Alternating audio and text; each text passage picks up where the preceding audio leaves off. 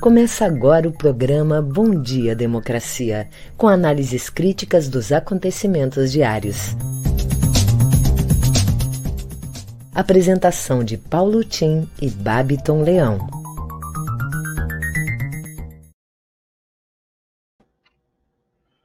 Bom dia, democracia. Um programa que é um contraponto à mídia corporativa, diariamente nesse horário, às oito da manhã. Bom dia, internautas, bom dia, telenautas, bom dia, colegas de trabalho. Nesse 30 de abril, registramos com pesar o ponto de chegada de 400 mil mortos enlutados, famílias enlutadas pela pandemia. E o país apreensivo com a possibilidade de alcançar meio milhão em maio e outro tanto nos próximos meses, conforme entendimento de vários especialistas, entre eles o cientista Miguel Licoleles, que fala, nos fala do efeito sanfona, do abre e fecha, e que está nos jogando para a terceira onda sem que tivéssemos terminado adequadamente as duas ondas anteriores do Covid. Simplesmente trágico. 3.074 mortos só ontem. Essa é a manchete em todos os jornais brasileiros hoje, e é também o assunto do dia no G1. O episódio é, marca significativamente o andamento da pandemia e também assinala o podcast a lentidão da vacinação e sem perspectivas para as próximas semanas, além da falta de medicamentos e da insuficiência de pessoal para tratar, sobretudo, os efeitos da pós-pandemia. O café da manhã chama a atenção que devemos manter cuidados com o Covid. O Covid mata. Café da Manhã é o podcast do grupo Folha UOL. Portanto, toda a grande imprensa hoje voltada para a questão do Covid e da preocupação com a possibilidade que cheguemos a 500 mil agora, no próximo mês, que entra amanhã, e quem sabe possamos chegar até o fim do ano um milhão de vítimas. Enquanto isso, os institutos de pesquisa agonizam no país por falta de recursos. E os cientistas do país vivem um verdadeiro calvário. Registrado isso pela revista Nature, que relata essa situação derivada de um governo negacionista. Isso é uma publicação britânica que relembra as posturas anticientíficas da gestão Bolsonaro e expõe o desamparo de pesquisadores e institutos no país inteiro. Mas as instituições e a sociedade no Brasil reagem. A CPI é uma reação institucional com o apoio que teve do Supremo Tribunal Federal, que determinou a sua abertura como um direito de minoria no Senado, e a sociedade reage contra o Covid com manifestações previstas, inclusive, segundo o Brasil de fato, previstas para o Brasil inteiro no dia de amanhã, 1 de maio. Aliás, vamos falar no 1 de maio um pouquinho mais tarde. Campanha Fora Bolsonaro lamenta as 400 mil mortes e tem uma declaração divulgada na quinta que denuncia a negligência do atual governo e lista as demandas populares na pandemia, entre outras, uma marcha que está sendo pensada, que deve ir a Brasília pedir o aumento do auxílio emergencial para 600 reais e não o merrequial de 150 como estão pagando. As últimas vacinas, Butantan começa a produzir a Butanvac e as doses da Pfizer, enfim, chegam ao Brasil aquelas que o governo Bolsonaro não quis contratar em meados do ano passado e que agora, enfim, chegam, serão 100 milhões até o final do ano. Não há uma possibilidade que isso chegue imediatamente, né? O governo João Dória afirmou que pretende, entretanto, produzir 18 milhões da Butanvac pelo Butantan até junho desse ano. Bem, aqui estamos, né, indignados com essa irresponsabilidade, abrindo o nosso Bom Dia Democracia, que é uma parceria com o Jornal Brasil de Fato, Rede Soberania e apoio da Central Única dos Trabalhadores. Sou Paulo Tim, conto nesse programa com a colaboração do radialista Babiton Leão. Bem, ô Babiton, vamos ver as manchetes do dia aí em Porto Alegre? Vamos lá, Paulo Tim. Bom dia, democracia. Bom dia, Paulo Tim, mais uma vez, e bom dia para toda a nossa audiência. Trago agora algumas das principais manchetes do dia, com muito pesar, é claro, como destacou já o Tim anteriormente. No G1, o Brasil registrou 3.074 mortes por Covid-19 nas últimas 24 horas e bateu mais uma marca histórica no país, uma marca lamentável que totalizou mais de 400 mil mortes. Foram 401.417 óbitos desde o início da pandemia. Lote com primeiro milhão de doses da vacina da Pfizer chega ao Brasil. CPI vai pedir informações sobre passeios de Bolsonaro. Senado aprova projeto para agilizar quebra de patentes de vacinas. No Paraná, funcionários de hospital recusam vacina, pegam Covid e morrem. CNN Brasil. Negacionismo é querer negar o ódio, diz ministro da Saúde Marcelo Queiroga em chegada de doses.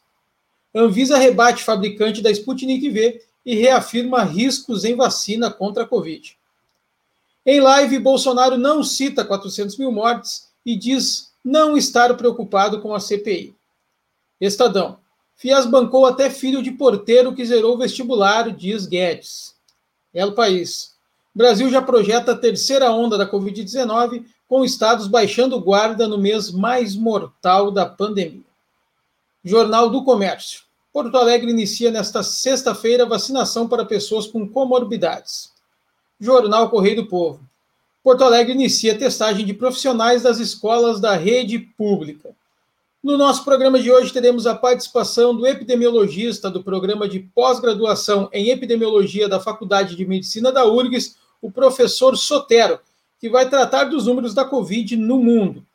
O cientista político Benedito Tadeu César, que vem falar sobre o Senado ter aprovado a quebra temporária de patentes das vacinas contra a Covid-19 e do jantar de Bolsonaro com empresários promovida por empresária gaúcha. E o advogado e membro da Associação Mães e Pais pela Democracia, Júlio Sá, que vem conversar com a gente sobre a situação das aulas presenciais no Estado. Em seguida, eu volto com as notícias locais. É com você, Paulo Tim. Ok, Bárbara, tudo bem? Aí podemos ver como pandemia é o assunto central da mídia nesse dia fatídico, né? O último dia de abril. E aí começamos a entender porque em Terra Devastada, por outras razões, o grande poeta T.S. Eliot inicia seu poema dizendo abril, o mais cruel dos meses. Agora sim entendemos. Bem, vamos às notícias internacionais. A economia dos Estados Unidos reage, não tanto em decorrência dos anúncios é, do presidente Biden, mas em decorrência da diminuição do ritmo da contaminação e das mortes no país. Junto com a China, a China deve crescer 6% ao ano, os Estados Unidos devem crescer abaixo disso, mas devem ficar na média dos 3%, que é o que tem mantido, uma média mais baixa que a China. Mas esses dois países, que são os principais economias do mundo, deverão reanimar o comércio e a economia mundial. E a China poderá sair desse processo melhor recuperada e mais rapidamente recuperada do Covid, como a maior economia do mundo. Já é a economia com maior peso no mercado mundial. Bom, essa questão toda ainda gira sobre as possibilidades para que os Estados Unidos possa realmente se recuperar e ocupar um papel hegemônico no mundo ocidental, pelo menos. Isso é muito discutido. Há um livro, que é um livro conhecido, chamado A Marcha da Insensatez, de Bárbara Tuckman, um livro que ela mostra como os impérios caem porque tomam decisões erradas. A passagem dos Estados Unidos pelo Trump pode ter sido uma dessas marcas que levem o país a perder a sua hegemonia. Várias outras economias, mesmo no mundo ocidental, como a União Europeia, que é o ritmo mais lento também, inicia a recuperação, a sua recuperação, mas também a emergência de outros países que são chamados emergentes, que começam a ocupar um lugar da geopolítica mundial. José Luiz Fiore tem tratado muito desse assunto, mas recomendo a leitura de Biden, 100 Dias, Terra, que está no portal Terra é Redonda, de Chris Hedges, a verdadeira tragédia por trás do colapso do Império Americano. Interessante, muito bom o artigo. Bem, vamos ver então. Bom dia, Benedito, as tuas primeiras impressões desse 30 de abril. Bom dia, Paulo Tim, bom dia, democracia, bom dia, Babiton, Gilmar, ouvintes, telenautas.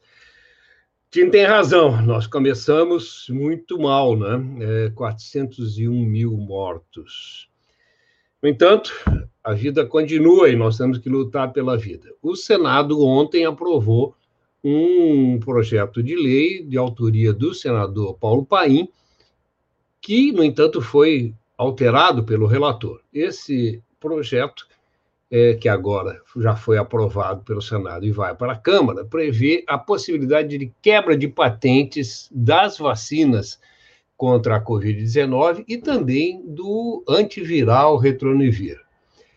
Ah, o detalhe né, dessa, dessa aprovação é que ela coloca nas mãos do presidente da República, do Executivo, de, na, na, na situação de decretação de emergência ou de calamidade pública, a possibilidade de quebrar as, uh, as vacinas. Isso tem que notificar os laboratórios e, e chegar a um acordo com os laboratórios. É um passo importante, mas Veja, além do acordo com os laboratórios, que legislação internacional nos obriga a isso, é preciso também a vontade política do presidente da República. E mais do que isso, a decretação de um Estado que aumenta a, o poder é, nas mãos do presidente da República.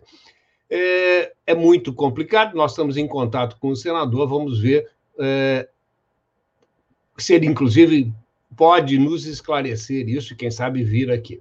Enquanto isso, a empresária Karen Musculin, editora de uma revista aqui, é ligada ao meio empresarial, a revista Voto, mobiliza as empresárias, né, mulheres empresárias em todo o Brasil, para um encontro com o presidente da República, para ver o que, que é possível essas empresárias fazerem em apoio ao nosso querido matador e exterminador de brasileiros.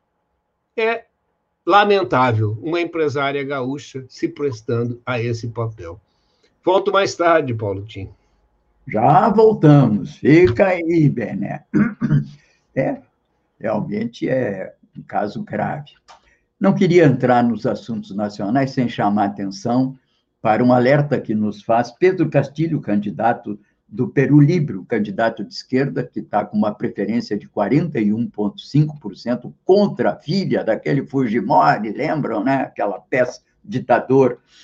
É, não sei se ele ainda está preso, acho que até está preso, mas o, chama atenção, Pedro Castilho, para a possibilidade de atentados à bomba que poderão ocorrer em Lima e pede o apoio internacional à sua campanha. Aqui estamos registrando o apelo de Pedro Castilho, candidato da esquerda, com grande chance de vencer no Peru, e com isso o pêndulo da América Latina vai se inclinando novamente para aquele lugar de onde nunca deveria ter saído, que é a esquerda.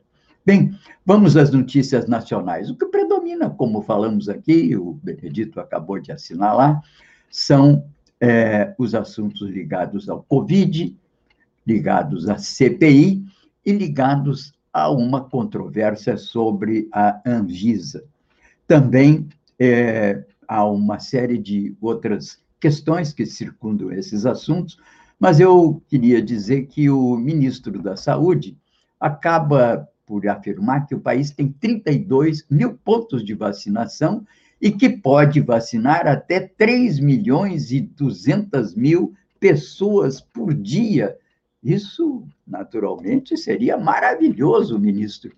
Mas por que, que isso não acontece? Isso não está acontecendo. Que o Brasil tem condições, todo mundo sabe, mas não está fazendo porque não tem vacina. E não tem vacina porque essa é a questão central do Covid no Brasil e, que, e sobre a qual deverá se debruçar a CPI, que, aliás, o nosso eh, senador Renan tem chamado a atenção disso.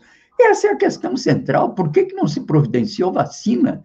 Entende? O Brasil recusou, inclusive, a oferta de 70 milhões de vacinas por absoluto negacionismo, que é internacionalmente destacado no mundo inteiro, do nosso presidente da República. Essa é a questão central. Bem, com relação à, à CPI, os trabalhos iniciaram-se ontem, o, há um, uma tensão muito grande entre governistas que, naturalmente, estão tentando desviar a CPI para as questões ligadas à transferência de recursos para os estados, sempre naquela expectativa de ganhar uma certa audiência dos incautos, né? aqueles que não acompanham as coisas, para determinadas uma outra circunstância de malfeitos registrados em algum estado. Essa não é a questão central da pandemia e das mortes. É um assunto que está tratado, inclusive,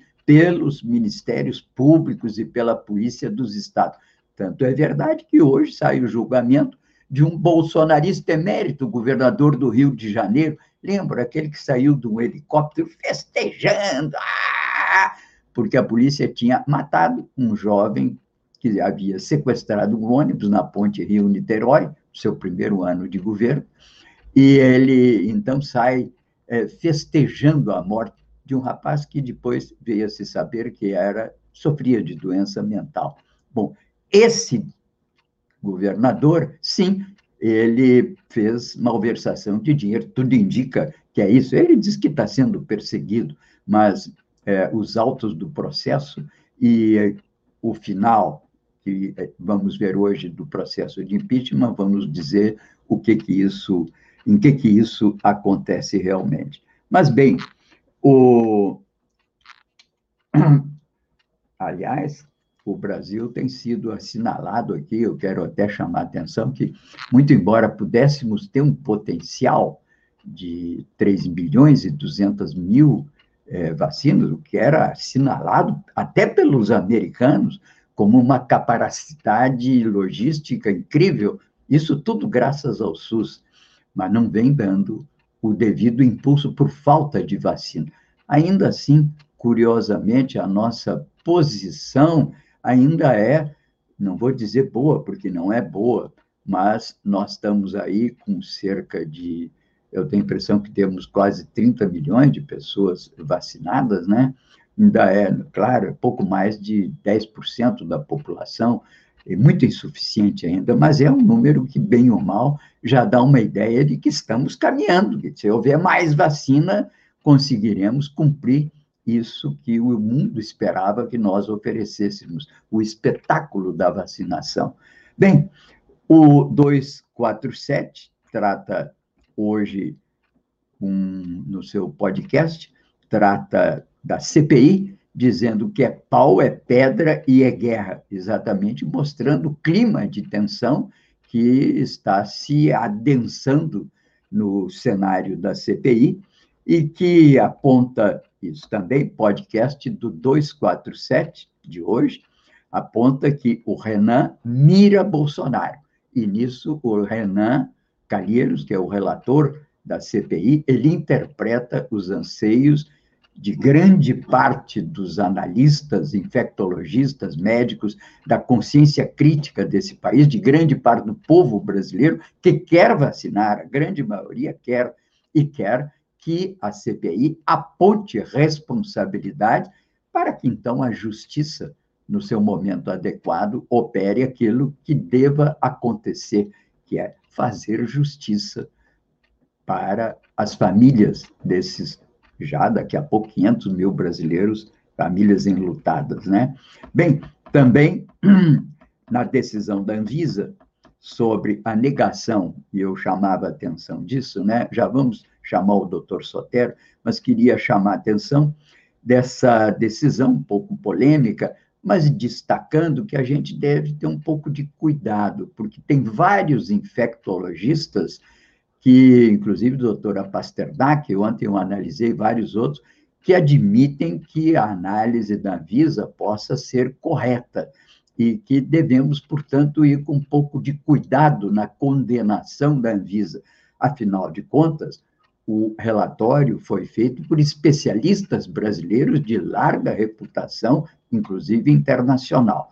Não estou dizendo que estou de acordo com a negação da, do, da, da, do, do direito de importar vacina e aplicar a vacina russa, que é o Sputnik V que chamam de Sputnik V, mas acho que devemos ter um pouco de cuidado, analisar melhor as várias interpretações que estão vindo à tona.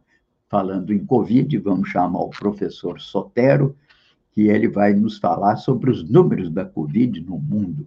Bom dia, professor, com a palavra.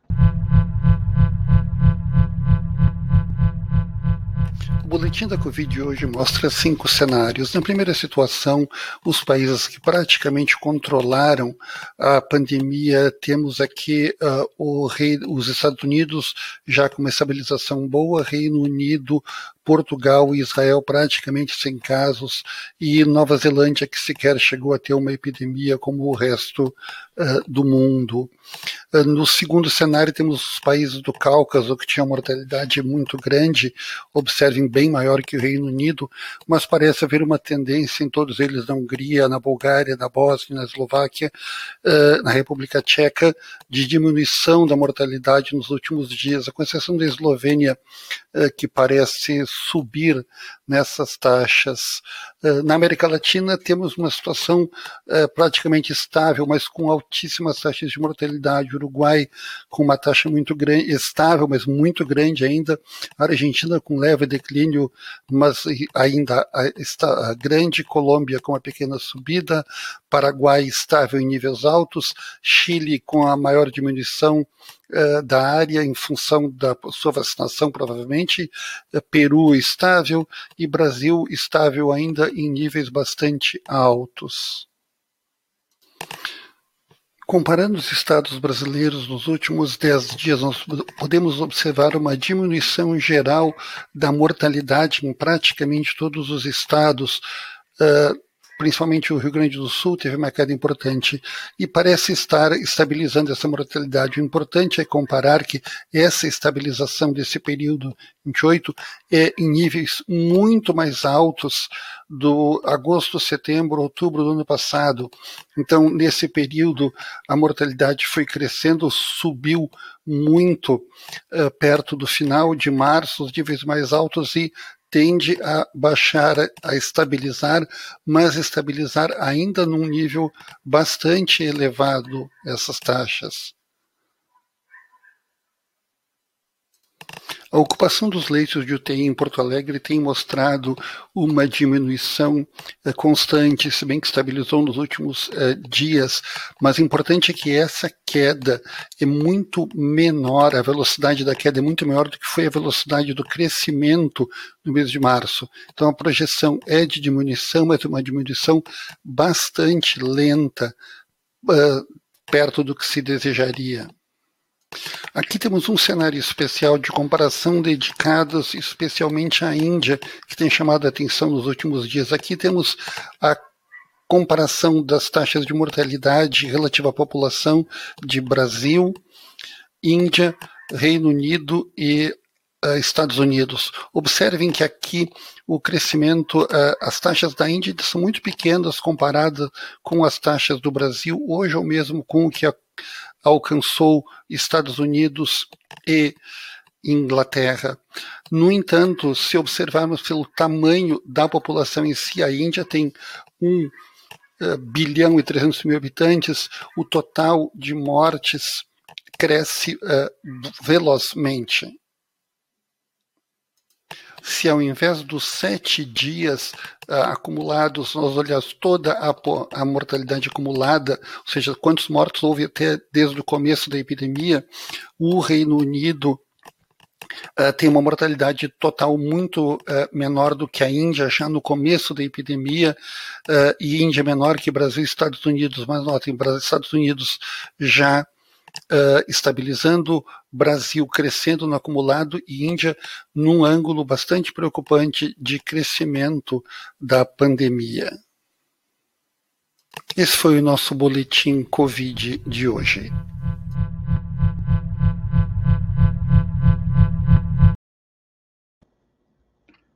Muito obrigado, doutor Sotero, valiosas informações que o senhor nos traz aqui toda sexta-feira e que nos permitem ver esse espectro né, da pandemia no mundo inteiro, agora com um risco de explosão de casos e mortes na Índia, né? Tardiamente, mas extremamente preocupante, porque mais casos, mais variantes do vírus e, consequentemente, mais riscos de recontaminação e novas ondas, né? Mas, bem, outro assunto preocupante e que começa a pipocar na mídia alternativa, porque a mídia corporativa não está dando a devida atenção. É a questão da Amazônia. Ontem nós conversamos aqui sobre essa ideia da regularização fundiária na Amazônia. Isso é um tema, claro, tema importante. Regularizar a ação fundiária é sempre uma coisa importante. Mas há que saber que tipo de regularização que o governo está propondo e que a ministra da Agricultura e o vice Mourão e o Ricardo Salles tanto se empenham. Boa coisa não deve ser, porque isso pode ser um risco muito grande para a Amazônia. Agora também, uma outra matéria trazida pelo Brasil de fato ontem, sob esse lema, né, agora consigna, que é ordem e comando na Amazônia. Né? Eles querem fazer, inclusive, milícias na Amazônia, certamente milícias de, de, de madeireiros, né? Mas em live de Bolsonaro, ontem, o chefe da FUNAI, que agora não é mais de antropólogo, não é mais de índio, não é de um pessoal da área de especializada em questões indígenas. Isso aí está com o pessoal da PM, parece que de São Paulo. Bom, o chefe da FUNAI diz querer legalizar garimpo na área indígena. Índio, entre aspas, defensor do agronegócio, participou da transmissão e disse querer usar semente transgênica na sua lavoura. Isso me lembrou um velho refrão de um sambista que eu conheci muito, carioca, morou muitos anos em Brasília, era o Brigadeiro, um simpático sambista, um dos responsáveis pela criação da escola de samba do Cruzeiro, a mais importante de Brasília. Esse é o bairro, aliás, dos cariocas em Brasília. Ele tem um sambinha que diz assim: tem bobo para tudo, mais ou menos assim. Tem bobo para tudo, né? Enfim, não vai faltar um índio bobo, plágio, que é um índio bobo, certamente comprado por interessados marinheiros para apoiar essa ideia absurda, que é a ideia de abrir o, as áreas indígenas para o garimpo privado. Bem, esse é um assunto que eu acho que está sempre presente na nossa preocupação com a Amazônia, com a integridade do Brasil, com a defesa dos povos originários, com o clima, com o meio ambiente. São, agora estamos no nosso Bom Dia Democracia, que é um contraponto às manchetes e análises da mídia corporativa. Aqui estamos diariamente, oito horas, com reedição no Estação Democracia às 12. E eu queria lembrar que todos aqueles artigos e referências que faço aqui ficam registrados no meu fanpage do, do Facebook, Paulo Tim Fanpage. Podem procurar, então, todas essas referências com esses artigos, caso alguém tenha interesse. Portanto, vamos adiante. e vamos escutar agora as notícias locais com Babiton aí em Porto Alegre. Vamos lá, Paulo Tim, vamos com as notícias do matinal. Epicovid mostra que 18% da população do Rio Grande do Sul tem anticorpos contra o coronavírus. A décima fase da pesquisa Epicovid-19 mostrou que 18,1% da população do estado tem anticorpos contra o coronavírus. A porcentagem equivale a cerca de 2 milhões de pessoas que já foram contaminadas pela Covid-19. A notícia é positiva, no entanto, ainda não é suficiente para que o cenário diante da pandemia seja mais tranquilo. Segundo o coordenador da pesquisa, Pedro Alau, a imunidade coletiva ainda está longe de ser alcançada no Estado. Ele relatou que a proteção nas pessoas pode se dar não apenas pelo contágio, mas também pela vacinação. Retomada das aulas tem pouca adesão e reação de servidores. As escolas municipais de Porto Alegre retomaram as aulas presenciais, mas a volta teve pouca adesão. Além disso, das 98 instituições, 13 relataram que ainda tem algo a ser aprontado para o recebimento de alunos, e cinco informaram que não têm condições de atender. O retorno tímido já era algo esperado, segundo a secretária municipal de Educação. Em entrevista à Gaúcha Atualidade, a secretária estadual Raquel Teixeira reiterou que a volta às aulas na rede pública no estado não deve ocorrer com classes cheias. Ensino domiciliar avança na Assembleia Legislativa. Já pode ser votado pelos deputados estaduais o PL 170/2019, de autoria do deputado Fábio Osterman do Novo, que autoriza o ensino domiciliar em todo o Rio Grande do Sul. Com apenas uma página, o documento a ser apreciado na Assembleia não traz muitos detalhes a respeito da implementação da prática ou de como ele será fiscalizado pelo poder público. Cabe ressaltar que a educação domiciliar em nada se assemelha ao ensino remoto, que tornou-se popular em virtude da pandemia de Covid-19. Nele, os pais ou responsáveis tornam-se inteiramente responsáveis pelo processo de aprendizagem dos filhos, sem auxílio de uma escola ou de profissionais capacitados. Antes de me despedir, quero convidar aqui a nossa audiência para acompanhar hoje às 18 horas o debate de todas as sextas aqui da Rede Estação Democracia, o debate de conjuntura econômica, que vai discutir plano econômico do Biden, reação à China e lições para o Brasil. Terá a participação, então, do professor da URGS, Andrés Ferrari, o professor da Universidade do Estado do Rio de Janeiro, Elias Jabur, e a presidente do Instituto Justiça Fiscal, Maria Regina Paiva Duarte. A apresentação será de Aldamir Marchetti e Eliane Araújo. Entram na transmissão a Rede Soberania, Jornal Brasil de Fato RS, Jornal Já Porto Alegre, Jornal Coletivo, Rádio Com Pelotas, Manaus Rádio Web, Passo de Torres TV, Rádio Ferrabras FM, Vale do Mampituba Rádio Web e Estação Democracia Rádio e TV Web.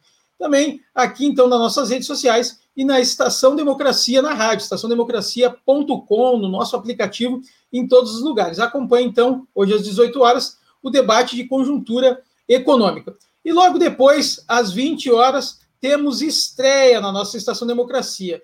Estação Sarau Voador, com Débora Finocchiaro e Roger Lerina. Hoje às 20 horas, um programa cheio de cultura e literatura, um ótimo programa para sua sexta-feira terminar com chave de ouro. Então começa às 20 horas na nossa estação Democracia, também no nosso aplicativo, na nossa rádio e aqui nas nossas redes sociais. Estação Sarau Voador. O episódio de hoje, primeiros voos às 20 horas. Bom dia, democracia. É com você, Paulo Tim. Ok, Babiton. Certo. É, queria chamar atenção para uma notícia do Brasil de fato, né? Que mostra que uma pesquisa do Diese feita aqui no Estado, apontou uma perda de 30 mil trabalhadores no serviço público estadual entre 2015 e 2021. Isso é extremamente grave, porque debilita a capacidade do Estado de entregar os serviços exigidos pela população. O servidor público ele é uma mediação entre os direitos do trabalhador e a concretização desses direitos através do Estado. O funcionário público é uma mediação nesse processo de construção da cidadania. Já vou mais tarde falar, inclusive, na importância desse processo, agora, quando nós celebramos o dia 1 de maio, que é o Dia do Trabalhador. Claro, se refere a um acontecimento trágico do final do século XIX, ocorrido nos Estados Unidos, e que foi gradualmente se transformando numa referência de respeito aos trabalhadores que se imolam, enfim, a conquista dos seus direitos. Mas, enfim, o Dia do Trabalhador não deve ser percebido apenas como um dia de festas, ele deve ser tratado como um dia que assinala a luta dos trabalhadores ao longo da história da humanidade e que foi gradualmente deslocando a condição do trabalhador de força de tração humana para uma condição que nós chamamos no Estado moderno de cidadania. Isso só se concretizou no século XX. Um grande filósofo do direito, Norberto Bobbio, por isso ele diz que o século XX foi o século dos direitos, porque ele condensou num círculo que é indissolúvel e concêntrico um conjunto de direitos que são os direitos dos trabalhadores, que constituem a grande maioria da população, a massiva maioria da população. Tudo começou lá com os direitos civis na Inglaterra, lá do chão sem terra.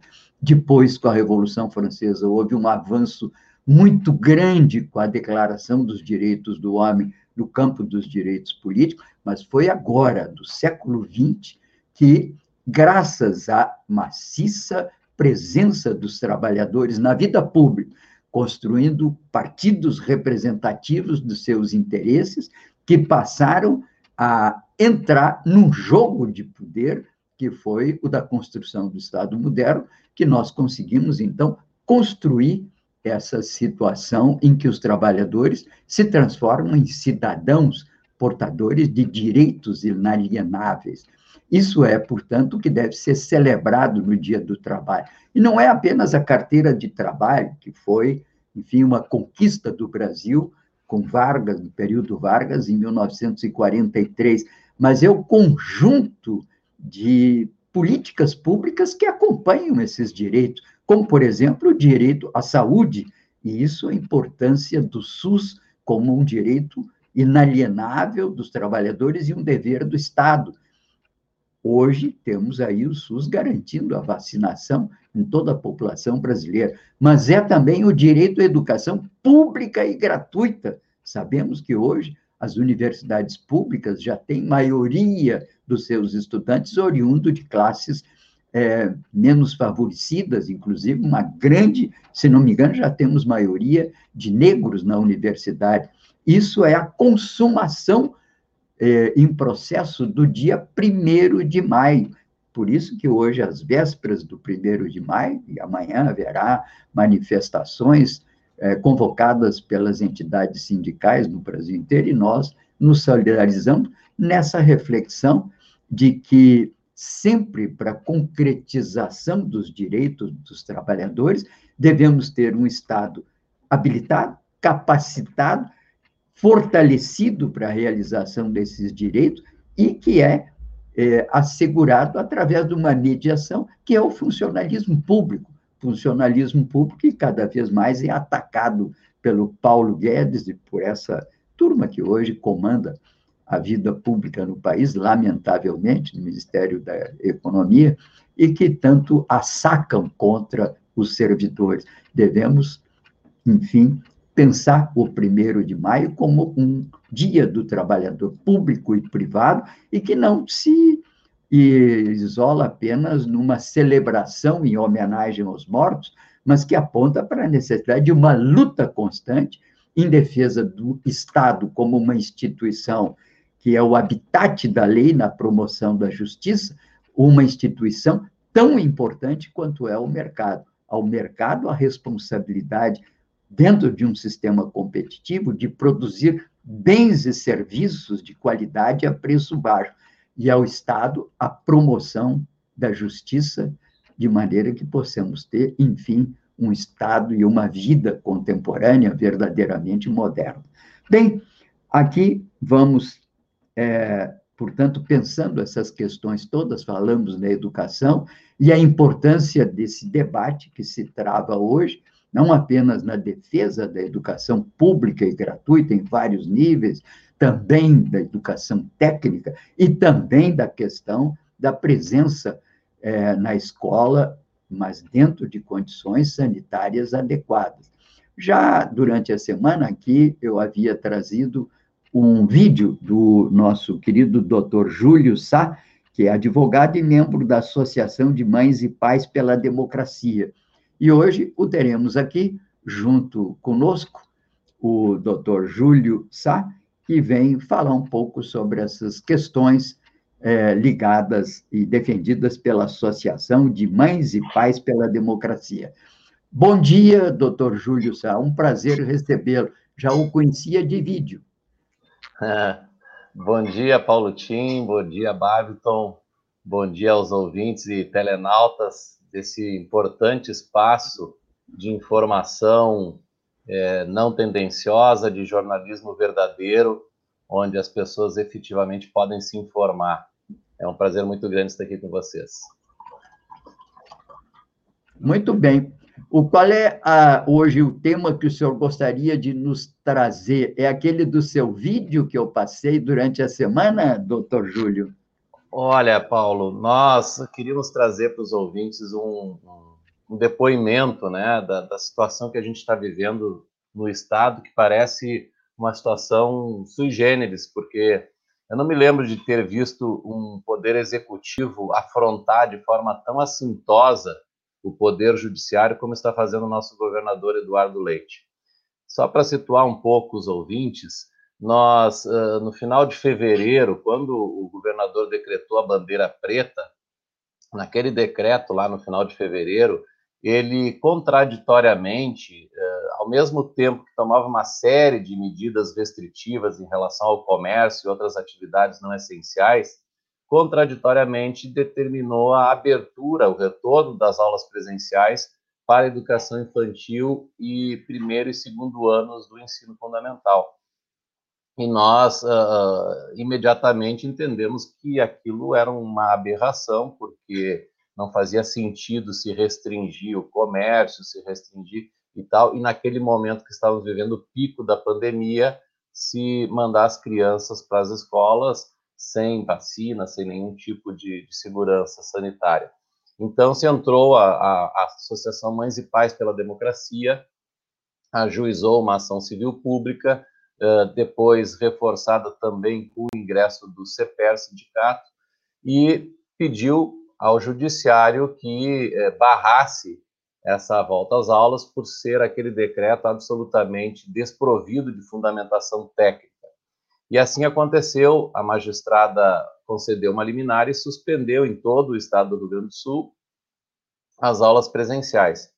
Aí começou-se uma batalha jurídica, porque o Estado não se conformou nunca com essa decisão judicial, mas até então, no seu direito, dentro do Estado Democrático de Direito, usando as vias né, processuais cabíveis, começou uma batalha jurídica, entrou com um recurso de agravo de instrumento, o Tribunal de Justiça é, não concedeu efeito suspensivo e manteve a liminar, entendendo que naquele momento era muito perigoso o retorno da volta às aulas.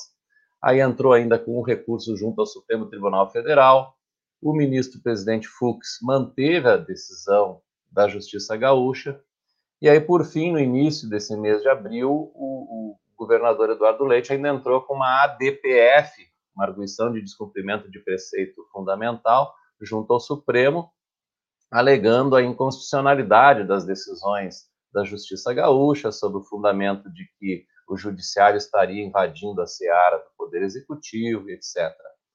É, diante da, da, do insucesso destas investidas, o governador, na última sexta-feira, dia 23, editou um decreto com a única e exclusiva intenção de burlar a decisão judicial, estabelecendo então a cogestão para a educação.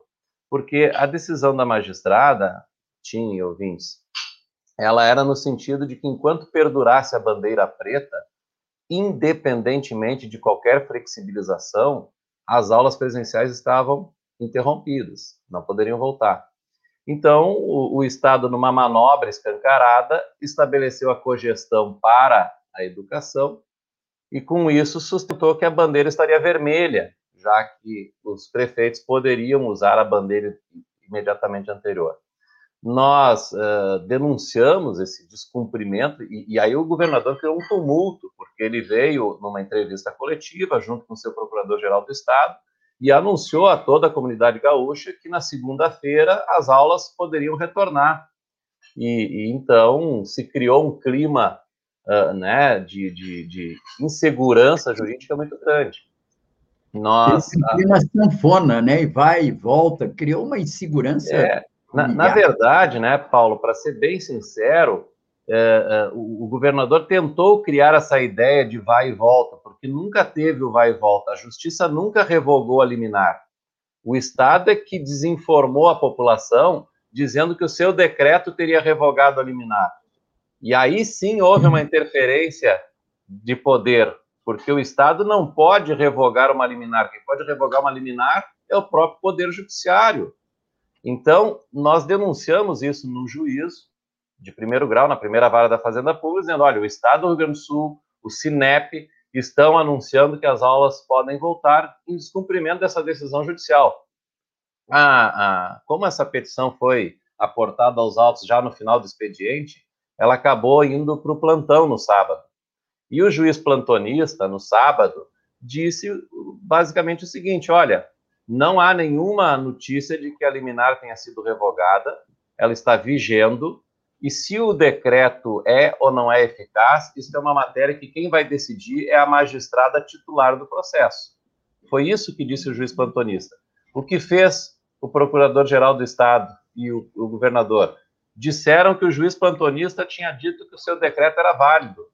O Sinep divulgou um vídeo pelas suas redes sociais autorizando os seus sindicalizados a abrirem as escolas na segunda-feira. A magistrada da primeira vara, então, diante deste fato, proferiu uma decisão ainda no domingo, dizendo: olha, a minha liminar está vigendo, o decreto não pode revogar a minha liminar, isto é invasão de, de, de poder, e, portanto, intime-se o Estado com urgência para que cumpra a decisão liminar, sob pena de crime de desobediência. O Estado, então, entrou com um agravo no instrumento, e no domingo, no plantão, o desembargador de Fini, aí sim, já analisando o decreto do Estado, disse que esse decreto não podia revogar a liminar, que era uma flagrante forma de burlar a decisão, e determinou, então, a, a vigência da liminar. Bom, esse, esse, esse, o, enquanto tudo isso acontecia, o que que tinha? Um agravo de instrumento ia ser julgado na quarta-feira e uh, o governador precipitou isso tudo. Ele não precisava ter editado o decreto na sexta, sabedor de que na quarta-feira o agravo de instrumento que já estava em julgamento virtual iria se encerrar. E aí o, o, o relator, o desembargador Amaro, desse agravo de instrumento, ele na segunda-feira uh, deu, um, uh, deu um despacho dizendo que ia pautar para segunda-feira à noite o julgamento, precipitar o julgamento do agravo para tentar resolver essa, esse impasse criado, lamentando profundamente que o governador tenha criado toda essa insegurança jurídica e antecipou o julgamento para segunda-feira à noite do agravo do Estado que tinha assim surgido contra a decisão da juíza que dizia que o decreto não podia revogar sua liminar. Na segunda-feira à noite, os senhores já sabem, nós tivemos um julgamento em que, por unanimidade, o Tribunal de Justiça optou pela vida e manteve a decisão corajosa da magistrada da primeira vara, que inclusive sofreu ataques em sua residência, assim como já havia sofrido a nossa presidente Aline Kerber, da nossa Associação Mães e Pais, que recebeu mais de 300 mensagens de ódio na sua rede social e teve que denunciar na Delegacia da Intolerância, no Fórum da, da Intolerância. E então o tribunal entendeu que o, o decreto do governador de sexta-feira, dia 23, ele não podia revogar a liminar e que o momento ainda é de extrema cautela e que as melhoras que tivemos até aqui nos indicadores, que ainda são tímidas, porque nós estamos com uma melhora dentro da piora. Nós estamos longe de estar num quadro, né? O professor Sotero nos deu hoje mais dados aí que a gente pode constatar. E o, o, o relator perguntou: o que quer o governador com a volta às aulas? Colapsar o sistema? Porque se há uma melhora, essa melhora se deve muito em razão desse lockdown das escolas, que foi o único setor que fez. E ainda disse o desembargador: eu preferia que os bares estivessem fechados e as escolas abertas, mas não foi essa a opção. Bom, para não incumpridar, Tim. Doutor Sá, parece que o Benedito está aí, gostaria de lhe questionar alguma coisa também. Benedito, por favor.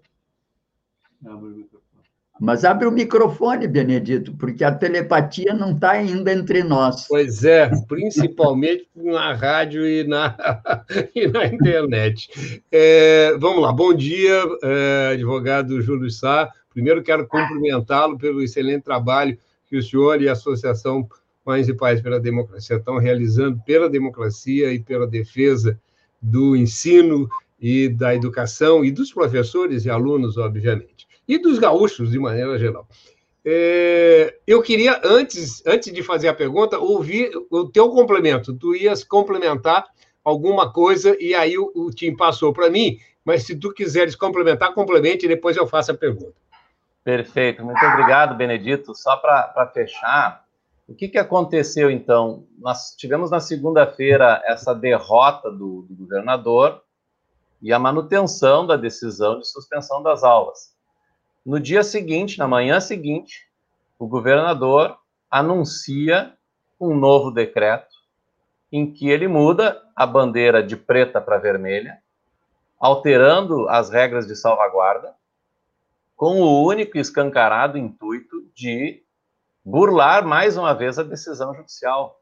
E essa burla é confessada, porque na manhã anterior, o Procurador-Geral do Estado deu uma entrevista à Rosane de Oliveira, e a Rosane perguntou se aquele decreto de sexta-feira uh, não era uma forma de dar uma curva no judiciário. E o Procurador-Geral respondeu que não, que curva seria simplesmente alterar as regras de salvaguarda e mudar a bandeira, que foi exatamente o que o governador fez no dia seguinte. E fez por, por fundamento absolutamente político. Inclusive, há várias entrevistas e áudios em que a bancada, a bancada governista na Assembleia Legislativa chantageou o governo e disse que se não houvesse a mudança naquela manhã da bandeira preta para vermelha para possibilitar a volta às aulas, não haveria aprovação do projeto das privatizações à tarde na Assembleia. Então foram as crianças foram usadas como moeda de troca pelo governador, numa afronta escandalosa à decisão judicial. Então, Benedito, eh, eh, nós evidentemente não aceitamos eh, calados essa esta afronta e já encaminhamos ao Poder Judiciário uma, um pedido de, de, manutenção da vigência da liminar, haja vista o escancarado desvio de finalidade desse decreto. Este decreto ele é nulo, muitos juristas da área administrativa é, apontam o desvio de finalidade e, e, e, que macula de nulidade o ato, e é, pedimos à magistrada que considere este decreto como não vigente e que, portanto, é, é, restabeleça a sua decisão e determine o respeito uh, daquela liminar e, portanto, as aulas não, não retornem. O SIMPA é, optou por ajuizar uma nova demanda, porque é, entendeu que este decreto, como não estava naquela primeira demanda, poderia a magistrada entender uh, que não podia naqueles autos apreciar. Então, nós temos duas frentes atacando este novo decreto, que é um pedido no próprios autos, feitos pelos CPRs, Simpro e Associação Mães e Pais, e mais uma ação nova ajuizada pelo Simpro. Ocorre que todos sabem, né, o Tribunal de Justiça foi atacado por hackers, e isso tem dificultado muito a, a, a, situação, porque nós não conseguimos distribuir o processo, tivemos que fazer toda uma engenharia para encaminhar por e-mail a, a, ao judiciário e, e, estamos meio que no escuro, não sabemos como vai ser despachada. Vamos tentar hoje uma, uma audiência com a magistrada, porque já, já fazem 48 horas e ainda não temos uma manifestação. Então, desculpem pela, pelo relato longo, mas eu acho que para o ouvinte e o, o telerenalto poder se, se, se inteirar, precisou se fazer esse relato. Não, eu acho que é muito importante os teus esclarecimentos, ele faz, historia todo, todos os fatos, né? e fica claro que, bom, o, o governador fez uma opção né, pela, pelo extermínio, né? pela, pela, pelo genocídio. Né? Quer dizer, ele parece que se aliou definitivamente à política bolsonarista. Né? É, o senhor traz uma outra informação que me parece muito relevante, que é a declaração do governador, do próprio governador, de que se não houvesse, é, quer dizer, que foi utilizado a vida das crianças e dos professores, e obviamente dos seus pais e avós também, é, como moeda de troca para conseguir a aprovação em primeira instância da TEC, que procura alterar a obrigatoriedade do plebiscito para a venda de estatais do Rio Grande do Sul. Né? Isso é muito grave, porque não é só um toma lá da cá, né? não é só um dando que se recebe, mas é também a, a o menosprezo à vida. Né? É, isso é dúvida. é muito grave. Muito grave. E, e, bom, nós temos alguns dados, né? O prefeito de Canoas instalou um opinômetro e 75% dos, dos cidadãos de Canoas, e, e foi uma votação expressiva com quase 20 mil adesões, 75% entenderam que não é seguro a volta às aulas sem a vacinação para a comunidade escolar, professores e, e funcionários de escolas. É, ontem ainda ouvia uma entrevista da secretária estadual da Educação, em que dizia que é, há 10 dias começaram um plano de contingência para deixar as escolas em condições de receber os alunos. Nós estamos há 14 meses sem aulas e faz 10 dias apenas que o governo começou a se preocupar em sanar os problemas de infraestrutura das escolas. Nós temos 326 escolas no estado do Rio Grande do Sul, segundo dados do DIES de 2019, que não tem sequer água encanada. 26% não tem banheiro. Muitas escolas são as diretoras quem tem que fazer a faxina. Aí a, a secretária da Educação pediu, aproveitando este canhão da Rádio Gaúcha, pediria que se alguém puder nos indicar problemas nas escolas, como uh, janelas emperradas ou algum outro problema que nos ajude. Quer dizer que então faz 14 meses e o Estado não tem um diagnóstico sequer. Nós tínhamos que ter o um diagnóstico pautado e um plano de contingências já superado. Porque nós, Paulo Tim, Benedito, nós queremos as crianças nas escolas. Este movimento que foi criado de lugar de criança na escola, boa parte deles é formado por aqueles que queriam a homeschooling, e usam usam o, o, o nome dos, dos do, das crianças vulneráveis apenas como pano de fundo para defender os seus interesses. Júlio, esse é um outro tema muito importante, mas nosso tema, o nosso tempo está super estourado. É, eu já te deixo o convite aqui, nós faremos a, a, a, o teu retorno para a gente discutir a questão do ensino é, é, domiciliar. Tá? Eu, eu, eu, te agradeço muito e passo para o Paulo Tim, porque nós estamos em cima é. da hora. Entra é, outro será. programa e vai nos atropelar. Será um prazer, é que advogado fala pouco, né, Benedito? Professor também, então a gente se perde. Obrigado a todos vocês, obrigado, doutor Júlio Sá.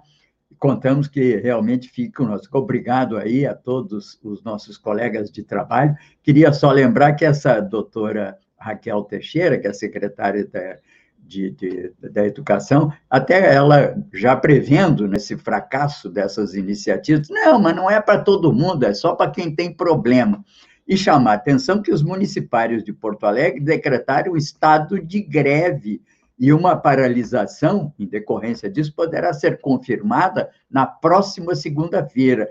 Segunda, o CEPERS vai fazer também uma Assembleia Geral, na qual pode indicar um movimento no mesmo sentido. Portanto, esse é um assunto dominante para nós aqui no Estado, particularmente aqui na nossa capital. Grato aí a todos vocês. Queria encerrar dizendo que estaremos de volta só na segunda-feira, mas hoje, hoje às seis da tarde, não percam, né? Vamos presenciar aí a nossa live do comitê. Mas segunda-feira estaremos com Bom Dia de volta. Vamos ao nosso vídeo para encerrar?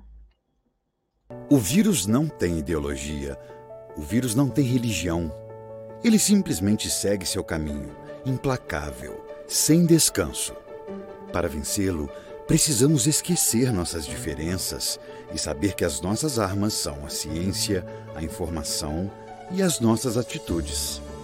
Estamos numa guerra e, querendo ou não, somos todos soldados. Em nome de todos que você ama, faça a sua parte.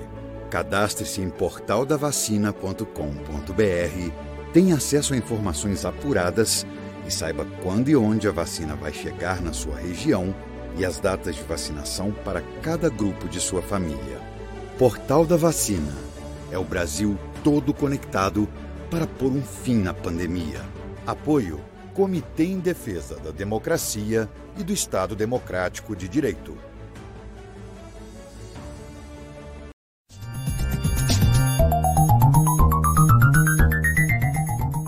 Este foi o programa Bom Dia Democracia.